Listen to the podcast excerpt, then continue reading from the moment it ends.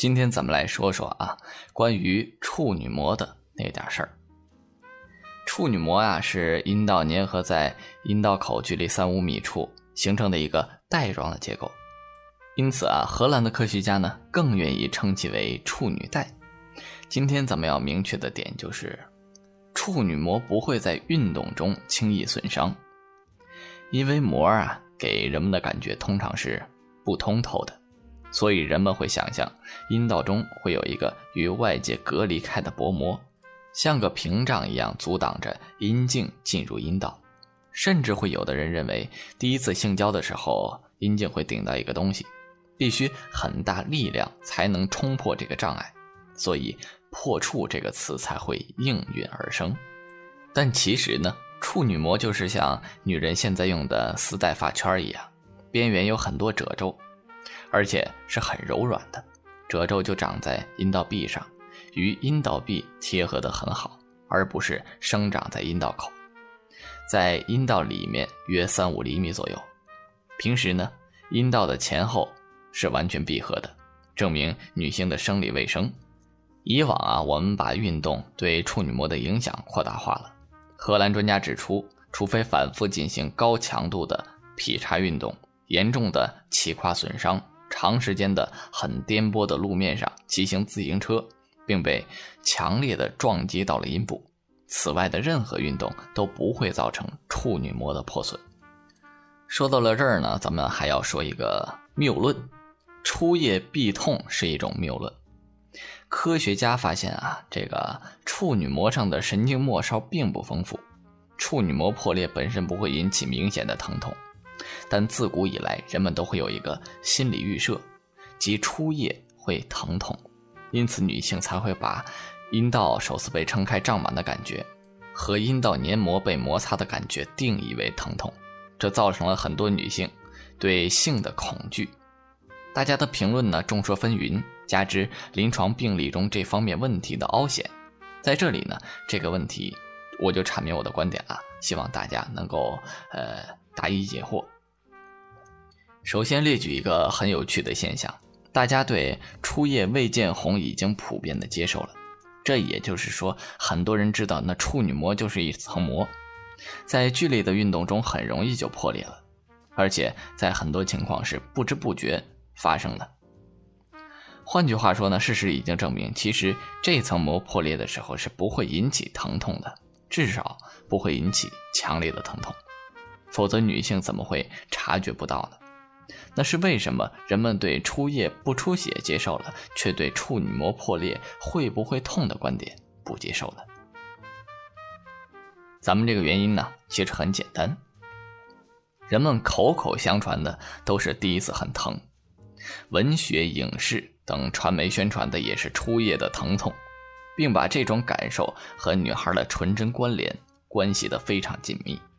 以至于人们的脑中呢已经产生了幻觉。即首次性生活意味着失真，疼痛呢是这个仪式中女人必须要克服的东西。女性是注定吃亏的、受苦的，所以女性起码为了疼也要对自己的初夜慎重。如果这个男人不要你了，你就白疼了，白白的付出了。在这种情况下呢，没有女人会认为初夜不会疼的，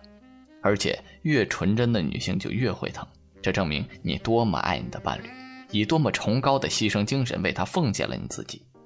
因为女性无法百分之百保证初夜见红的现象，只能把初夜疼痛作为了证据，这样就无意识地强化了初次性生活中阴道中的感觉一定是疼痛的念头，这几乎成了集体的潜意识，让男人和女人都无需质疑，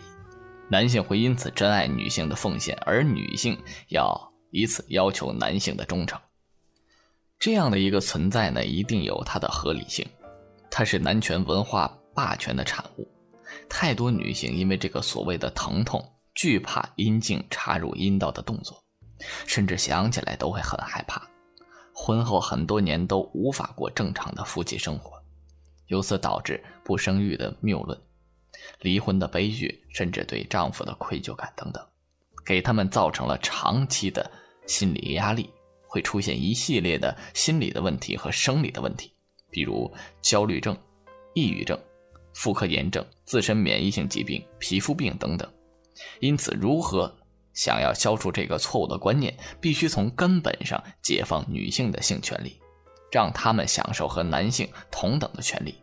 和男性彼此尊重，这样女性才能不会因为发生性生活而感觉到吃亏了、付出了，甚至受欺负了等等。同时，在性教育中，对处女膜必须讲解到位。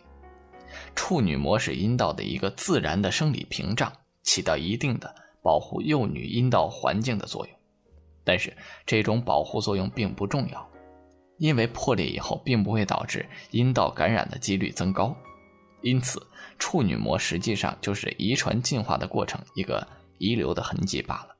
很多人生下来处女膜的痕迹就很浅，随着生长发育，这层膜慢慢就被撑开了，有很多孔洞，有些孔洞相融合就成了大洞。允许经血通过，孔洞很大的时候呢，处女膜基本就看不到了。最后，咱们再来解释一下，为什么绝大多数女性都说第一次很疼？自然状态下呢，阴道前壁和后壁贴合的很好。当阴道第一次被异物插入的时候，阴道黏膜感受到前所未有的新鲜和刺激。我们的大脑呢，必须对这个新奇的触觉给予认知。如果我们把这种新感觉认知为触觉被撑开的感觉、胀满的话，就不会令我们产生恐惧和情绪的反应。如果咱们的脑袋里面都有一个预设，即初夜必疼痛，那么这种新感觉就会自然而然的被认知为疼痛，从而使我们恐惧害怕。